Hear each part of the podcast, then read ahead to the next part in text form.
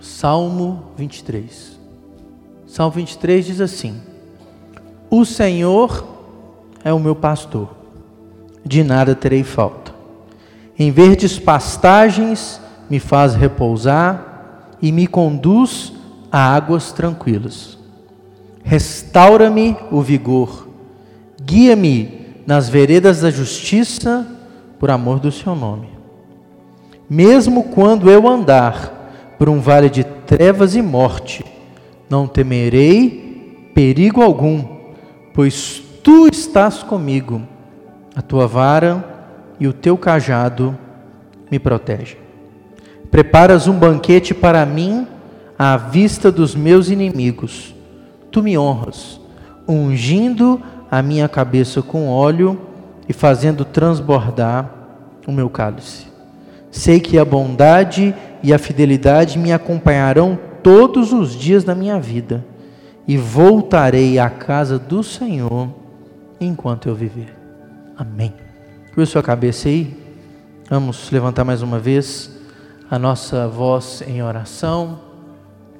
Ô Senhor, nessa noite, nós temos a oportunidade de estar na tua casa e temos a oportunidade de cultuar ao Senhor nessa noite.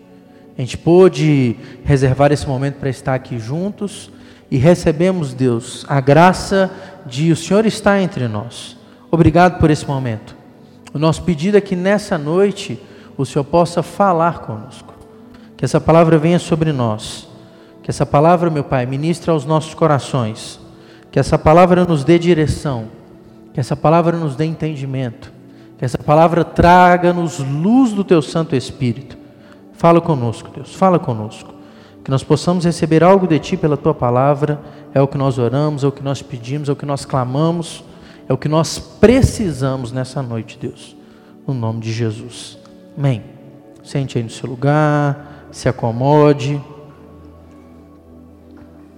Todos nós já lemos, já cantamos, alguns já oraram. Né? O Salmo 23, né? Salmo 23 é uma das porções bíblicas mais conhecidas, né? Até porque a imagem do Salmo 23 é uma imagem muito bonita, né? Essa construção poética que o salmista faz, pegando algo que era muito dele, né? Muito dele, né?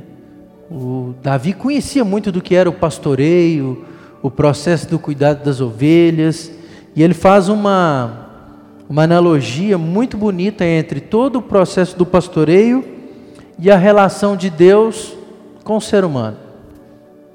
Me chama a atenção porque Davi foi rei, e dos salmos mais bonitos que ele expressa essa relação do ser humano com Deus não é do reinado, é do início da caminhada dele, que é do pastoreio.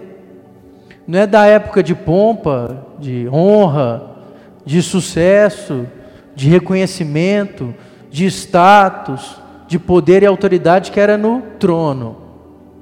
Mas é a imagem do pasto. É a imagem do chão da vida, né? É a imagem que não era só do Davi, era de centenas de outras pessoas. Que quando Davi vai narrar a relação de Deus com o ser humano, com essa relação do pastoreio, Israel inteiro entendia, todo mundo conhecia. Quem que conhecia como é que funcionava o trono, irmãos? Quase ninguém. Só quem fazia parte da corte ali. Davi, para expressar esse cuidado, essa proteção, esse trabalhar de Deus, ele vai falar com a imagem que todo mundo entendia, com a imagem da vida. É do chão da vida, é do caminhar da vida, que Davi vai construir esse texto belíssimo. E apesar de Davi começar a pontuar sobre o Senhor ser o nosso pastor, me chama a atenção que o texto é como se fosse uma caminhada, né? Ele passa por uma série de lugares, né? Ele começa num pasto e termina na casa de Deus. O texto começa, ele me coloca em verdes pastos, mas termina: Eu quero ficar na casa de Deus enquanto eu viver. Passa por vários lugares, do pasto à casa de Deus, o vale da sombra da morte. E em cada circunstância, em cada momento dessa história de vida, Davi deixa para a gente verdades espirituais, como em cada momento da vida, seja os bons momentos ou os maus momentos, a gente pode e deve enxergar a presença de Deus. Como nos melhores momentos da vida, como nos momentos de bênção, de honra, na mesa diante dos adversários, seja nos piores momentos da vida, no vale da sombra da morte, a gente precisa enxergar Deus. A gente precisa de entender que com Deus, qualquer lugar é um lugar de bênção. Com Deus, qualquer lugar é um lugar onde Deus intervém, onde Deus está e onde Deus trabalha por nós. Como um bom pastor que foi, Davi passou por todos os lugares possíveis com suas ovelhas. E ele consegue, através desse texto, construir cada imagem dos principais lugares que ele passava, dos principais momentos da vida que ele passou, e conseguiu mostrar como Deus se fez presente. O Salmo 23 nos ensina: não importa o lugar que estamos, não importa a situação que estejamos, nós precisamos entender que se Deus estiver conosco, o lugar não importa, o que importa é a presença dele. Por isso que ele fala que se o Senhor é o nosso pastor, nada mais falta. De nada mais a gente precisa. Então vamos pegar os lugares que Davi passa, né? Ele começa assim, né? O Senhor meu pastor, nada me faltará. Em verdes pastos ele me faz repousar. Então o pastor saía lá com as ovelhas, né? tirava as ovelhas do aprisco e tal, ia levar para comer. Não ia levar para o deserto. Ia procurar uma pastagem verdinha, um lugar que tivesse alimento a rodo para as ovelhas, né? A questão da pastagem verde é aquele momento bom da vida, sabe? Que está dando tudo certo. Momento da vida abundante. É aquele momento onde o Senhor nos deixa em água tranquila tudo tranquilo, sem luta, sem problema, sem dificuldade, tudo que você faz dá certo. Todo mundo passa por esse momento. Muitas vezes ele é curtinho, mas passa. Sabe aquele momento está dando tudo certo? Esse momento aqui. Pasto verde, água tranquila, sombra e água fresca, férias, beira da piscina, comida à vontade e já paga, né? O melhor da comida à vontade é se já está paga. Né? Tudo certo, tudo certo. Davi fala: entenda que se você experimenta um momento dessa vida, é porque o Senhor é o seu pastor.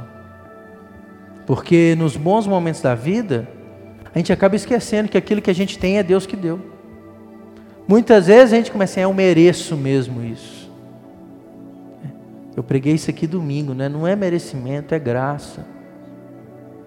Davi fala: pelo Senhor ser o nosso pastor, é que Ele nos dá momentos de vida abundante, momentos de pastos verdejantes, momentos de águas tranquilas, momentos que a alma está refrigerada, é nele que nós temos o sustento, Ele que é a nossa fonte da água da vida, é Ele que nos satisfaz em todo o tempo.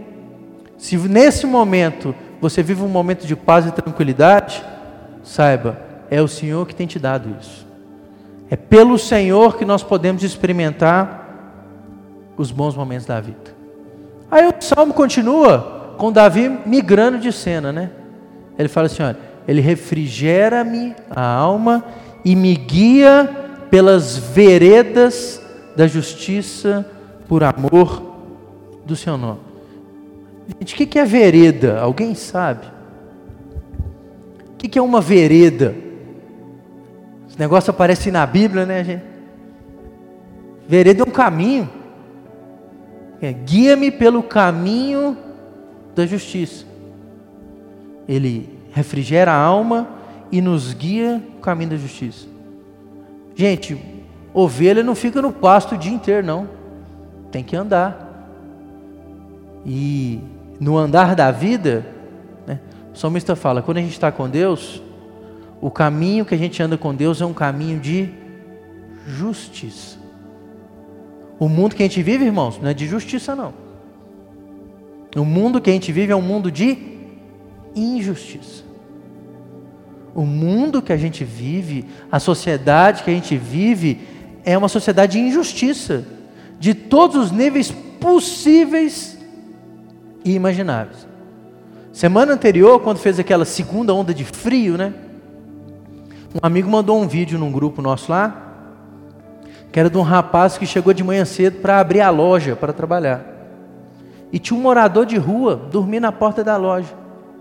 Aí o que, que o sujeito fez para poder tirar o morador de rua lá? Naquele frio, pegou uma máquina de lavar de alta pressão e saiu lavando o morador de rua.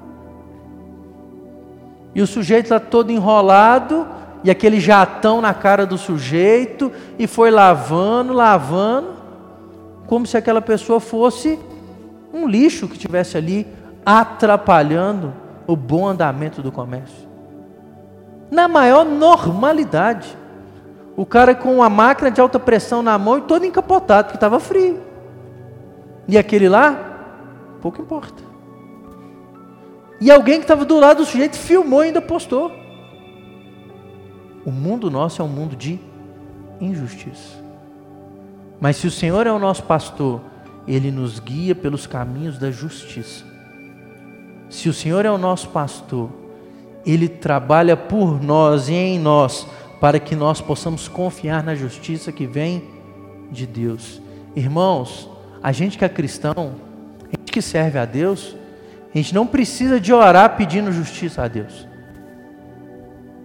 Porque aquele que é cristão já anda no caminho da justiça. E se há alguma injustiça contra nós, o próprio Deus trabalha por nós. E muitas vezes Deus vai trabalhar para que através de nós a justiça seja feita. Para que pela nossa vida, pelas nossas ações, pelas nossas atitudes, haja justiça. Num mundo injusto, o cristão tem que manifestar a justiça de Deus. Num mundo insensível, o cristão deve manifestar o amor e a graça de Deus. Por isso que o salmista fala: Ele me guia por caminhos justos. Ele me guia pelo caminho da justiça. É chover no molhado falar que o mundo é injusto. A diferença é que nós, se nós temos Deus como nosso pastor, Ele nos coloca numa estrada justa. Ele nos coloca em caminhos, passos de justiça. Aí o salmista continua falando: Mesmo que eu ande pelo um vale escuro, pelo vale da sombra da morte, eu não temerei mal algum, porque Ele está comigo. Não teria algo pior que um pastor, para um pastor, do que passar com um grande rebanho por um lugar onde ele não conseguisse enxergar as suas ovelhas. Alguns estudiosos, arqueólogos falam que existe em Israel lá um território, lá um lugar específico que eles chamavam de lugar que era o Vale da Sombra da Morte, que era um caminho que passava no meio de duas montanhas altas, que praticamente o dia inteiro não tinha luz, era escuro. Num lugar que não tinha iluminação pública, se alguém quisesse roubar o outro, ia para onde? Para o Vale da Sombra da Morte. Se algum animal quisesse ficar escondido para pegar alguma ovelha, ia para onde? Para aquele lugar. O lugar do vale da sombra da morte é aquele lugar onde nós não temos controle sobre as situações da vida. Onde a única atitude nossa é confiar no cuidado e proteção de Deus. Nós passamos por isso, não é verdade? Tem circunstâncias da vida que nós não temos controle nenhum. Tem circunstâncias da nossa vida que é igual você descer naquele toboágua íngreme, né? Empurrou lá, acabou, meu filho, seja o que Deus quiser. Tem uns que chegam com a boia para cima, tem uns que chegam debaixo da boia. Depende. Você não tem controle nenhum. E se tentar controlar é pior. Está fora da sua direção. O vale da sombra da morte é aquele momento da vida que nós precisamos e carecemos do livramento de Deus, da proteção do cuidar de Deus. É o lugar que o caminho é apertado, a visão é pouco ou nenhuma. É aquele lugar que você não consegue ver nem a luz no fim do túnel. Não está vendo nem no começo. É aquele lugar que você vai para o rumo, mas é porque Deus te guia, é porque Deus cuida, que Deus preserva. É o lugar onde Ele usa a vara e o cajado. É tanto o cuidado quanto a correção. Seja a vara para corrigir, o cajado para trazer perto. Mas é aquele lugar que Deus vai trabalhando. É aquele lugar que Deus vai mostrando o seu agir em livramento. Se a gente passa por luta, olha a expressão do salmista. Se eu estou no vale da sombra da morte, eu não tenho medo do mal. Eu não tenho medo, por quê? Porque o Senhor está comigo. É nessa hora que a gente entende o tamanho e o nível da nossa fé. Porque fé no passo verdejante é beleza, você está vendo tudo. Você sabe onde tem a comida, onde tem a água, está vendo o pastor, sol rachando.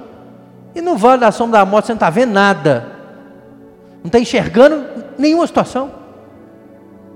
Só na fé. O salmista fala: mesmo nessa condição de vida, se o Senhor é o meu pastor, eu não tenho medo. Se o Senhor é o meu pastor, eu confio. Então, se é o seu momento de vida, é um momento de dificuldade, o Senhor é o seu pastor, creia, Ele sempre dá livramento, Ele sempre cuida daqueles que são os seus. Ah, pastor, mas está é, tá muito difícil. Ele passa conosco. Está muito complicado.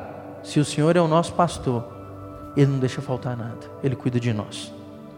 O salmista passa, né? Eu acho interessante que a imagem seguinte é uma imagem totalmente oposta, né? Que aí ele termina assim, né? Né? Se eu ando para um vale da sombra da morte, eu não temerei mal algum, Ele está comigo, a sua vara e o seu cajado me consola. Passou.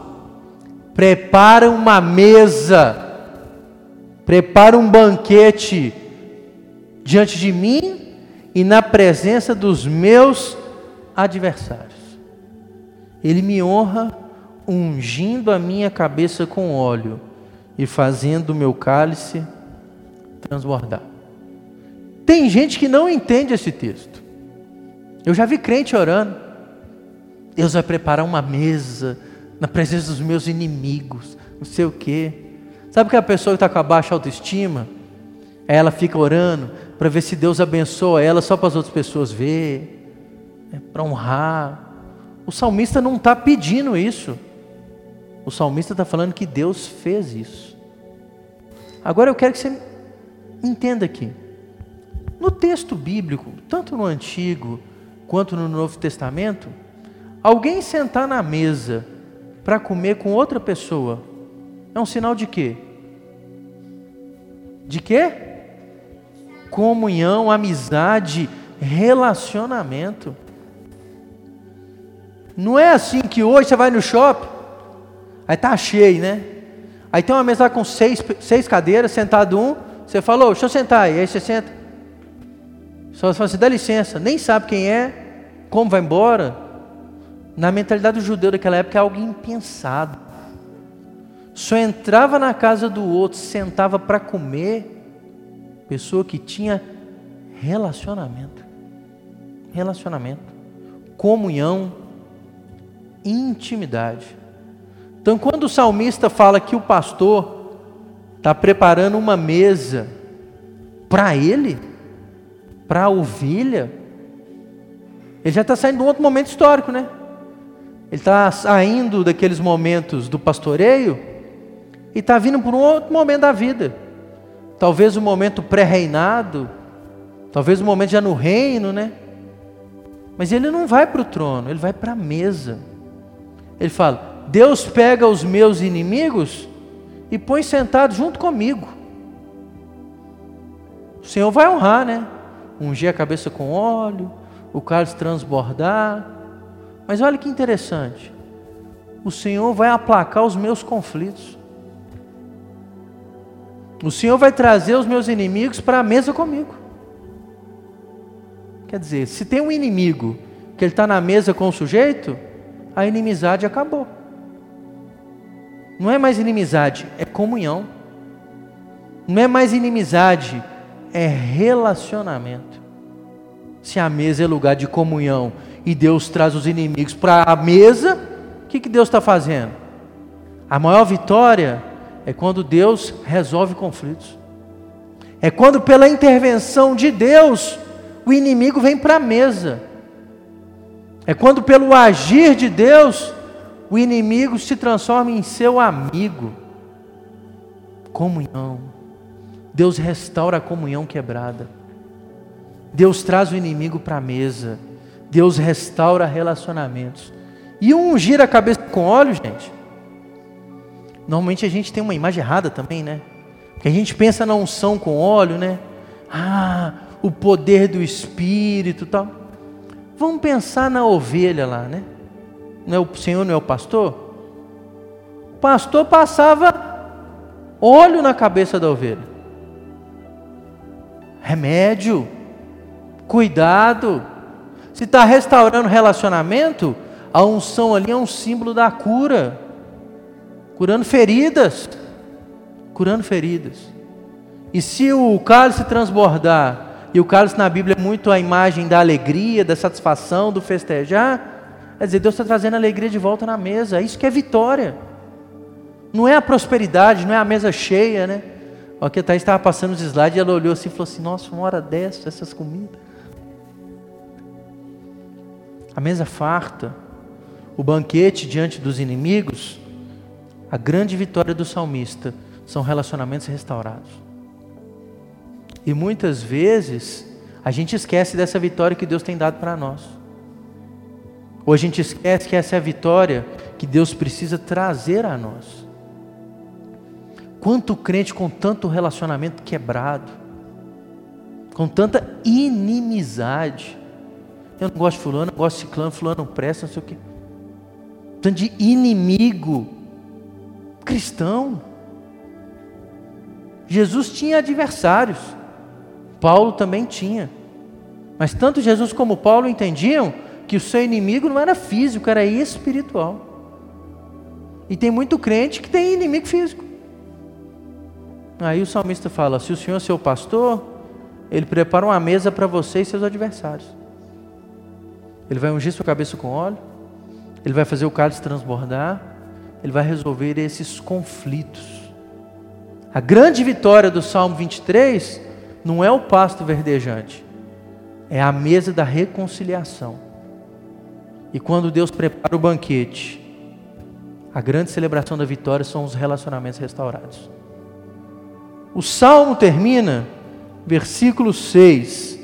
O salmista fala o seguinte: Eu sei que a bondade e a fidelidade do Senhor me acompanharão todos os dias da minha vida. E eu voltarei à casa do Senhor enquanto eu viver. Me chama muita, uma, muita atenção nesse texto que é o seguinte: Deus leva a ovelha para o pasto verdejante, Deus leva a ovelha para o caminho da justiça, Deus leva a ovelha e passa com ela no vale da sombra da morte, Deus prepara uma mesa, mas para a casa de Deus o salmista fala: Eu voltarei. Para a casa de Deus, o salmista fala: Sou eu. Deus leva para o pasto, Deus leva pelas veredas da justiça, Deus passa na sombra da morte, Deus prepara a mesa, mas na hora de ir para a casa do Senhor, o salmista fala: Eu voltarei à casa do Senhor enquanto eu viver. O salmista fala: Deus faz tudo por mim. Deus me dá vida abundante, Deus me guia nos caminhos da justiça, Deus me dá livramento nos momentos difíceis. Deus restaura os meus relacionamentos. Como Deus é bom e fiel para todo sempre. Eu estarei sempre na presença dele. Eu estarei sempre na casa do Senhor. Eu estarei sempre numa vida de adoração. Tem ações de Deus no texto. Mas está com o Senhor.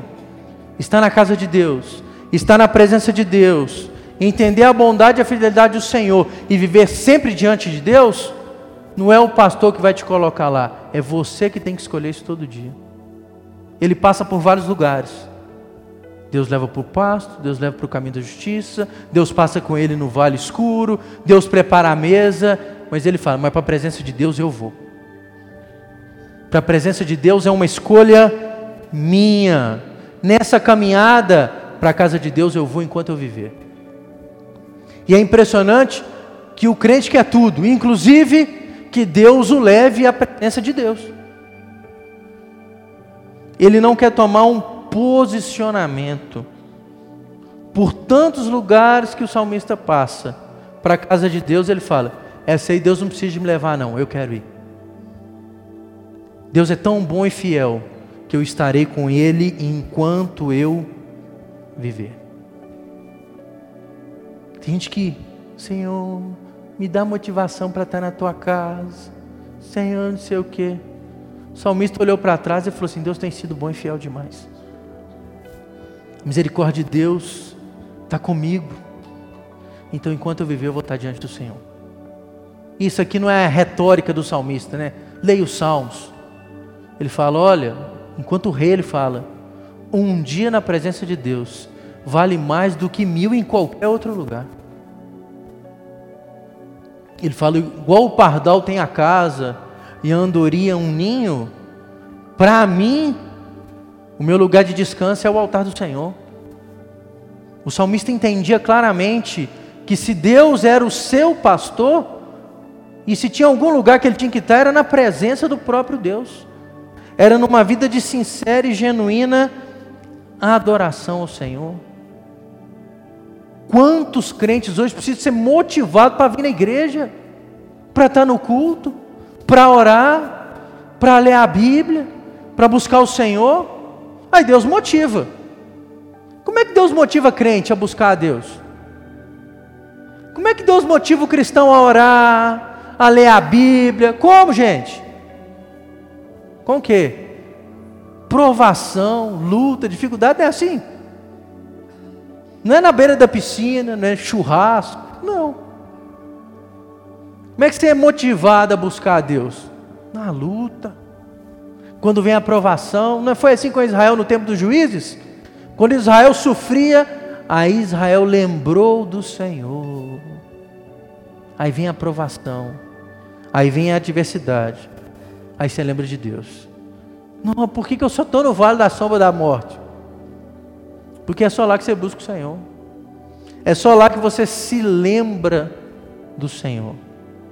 O nosso lugar, irmãos, é a casa de Deus. O Senhor está conosco em todo lugar, mas o lugar que nós devemos estar é com o Senhor. Se existe um lugar que nós devemos buscar com todas as nossas forças, é a presença de Deus, é com o Senhor, é diante do Senhor, é relacionamento com o Senhor.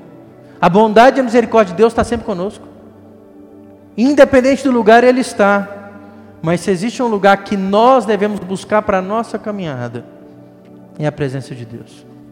Nessa caminhada que o salmista constrói no texto, nós vemos Deus dando alimento ao rebanho, Deus guiando o rebanho, Deus protegendo o rebanho, Deus restaurando relacionamentos. Em cada lugar a gente vê a presença de Deus, o cuidado de Deus, a mão de Deus. E o texto termina com o salmista falando: Por isso, eu quero estar com o Senhor enquanto eu viver. Por mais difícil e árdua que seja a sua caminhada, se o Senhor é o seu pastor, Ele não deixa faltar nada. Se o Senhor é o nosso pastor, nós não precisamos de mais nada. Se você é uma ovelha do bom pastor, não há o que temer. Mas se você é bode ou outro tipo de animal, misericórdia. Mas se você é ovelha do bom pastor, não há o que temer. Seja onde for, Ele está lá.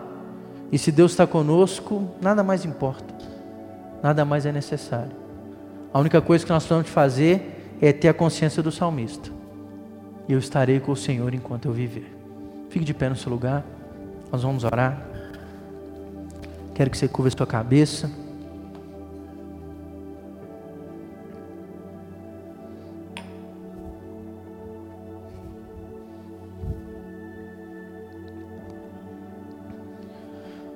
Que nós possamos entender essa verdade, Deus. Nós possamos entender isso. O Senhor é o nosso pastor. Nada mais importa. Ele que nos leva aos passos verdejantes, os momentos bons da vida. É Ele que num mundo de injustiça nos guia em caminhos retos, justos. É Ele que nos piores momentos da vida passa conosco. É Ele que nos dá a maior de todas as vitórias, que é restaurar vínculos e relacionamentos. E é por causa dele que nós devemos estar em todo o tempo na presença de Deus. O Senhor nos ajuda a viver essa verdade. É um salmo tão bonito, uma poesia bonita, imagens belíssimas, mas que tudo isso seja verdade na nossa vida. Que o Senhor seja o nosso pastor. E que o teu pastoreio seja tão importante para nós que nada mais é necessário. O Senhor nos basta. Que nos bons momentos da vida, nos momentos de abundância, nós possamos entender que é fruto da tua graça. Nos momentos de injustiça, nós possamos entender e buscar a compreensão que o Senhor tem nos guiado por caminhos justos e que mesmo no mundo injusto, nós possamos ser justos e fazer diferença. Se tem sido difícil, se, nós temos passado por momentos turbulentos, difíceis, perigosos, nós possamos entender que o Senhor está conosco. O Senhor está conosco para nos proteger, para cuidar, para corrigir a rota, para nos direcionar mesmo no vale da sombra da morte. Talvez, Pai, o nosso momento de vida é o momento da mesa do banquete. Não para comer até passar mal, mas para restaurar vínculos. É o tempo da comunhão, restaurar relacionamentos. É o momento do teu óleo derramado sobre nós para gerar cura. É o momento do cálice transbordar para trazer celebração e alegria para restaurar relacionamentos, Pai. Que o final do salmo seja verdade para nós. Que ao reconhecermos tão grande bondade e misericórdia do Senhor, nós possamos diariamente estar na tua presença, estar na tua casa enquanto vivermos, estar diante do Senhor, na tua presença, servindo ao Senhor, com os nossos irmãos, nos nossos cultos, no nosso tempo de oração e adoração em casa, que nós possamos entender que se o Senhor é o nosso pastor, nós devemos estar contigo em todo o tempo. Que o Salmo 23 seja verdade na nossa vida. A parte do Senhor o Senhor sempre faz mas que nós possamos nos posicionar como tuas ovelhas. Aquele que não teme porque sabe que o Senhor está sempre conosco. E aquele que persegue a tua presença enquanto viver. Nós possamos viver isso, Pai. É o que oramos no nome de Jesus. Amém e amém.